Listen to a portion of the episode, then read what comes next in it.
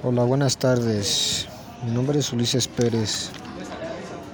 A continuación les voy a hablar del nuevo logotipo de la Secretaría de Gobernación de México, quien por el mes de, de marzo, el Día de la Mujer, este, hicieron una conmemoración en honor a ellas, en la cual aparecen unas mujeres muy importantes en México,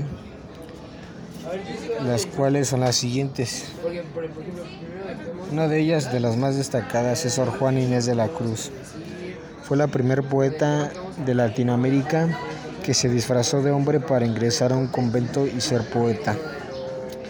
José Ortiz de Domínguez informó al cura de Miguel Hidalgo que la conspiración independista de Querétaro había sido descubierta, dando inicio a la lucha de la independencia.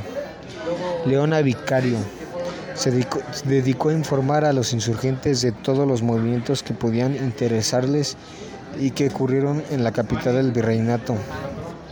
Elvia Carrillo fue una luchadora social electa como diputada para el Congreso en Yucatán en 1923. Carmen Cerdán fue una revolucionista mexicana compartió ideas revolucionarias y simpatizó con la causa maderista. Bueno, eso fue todo el día de hoy, amigos.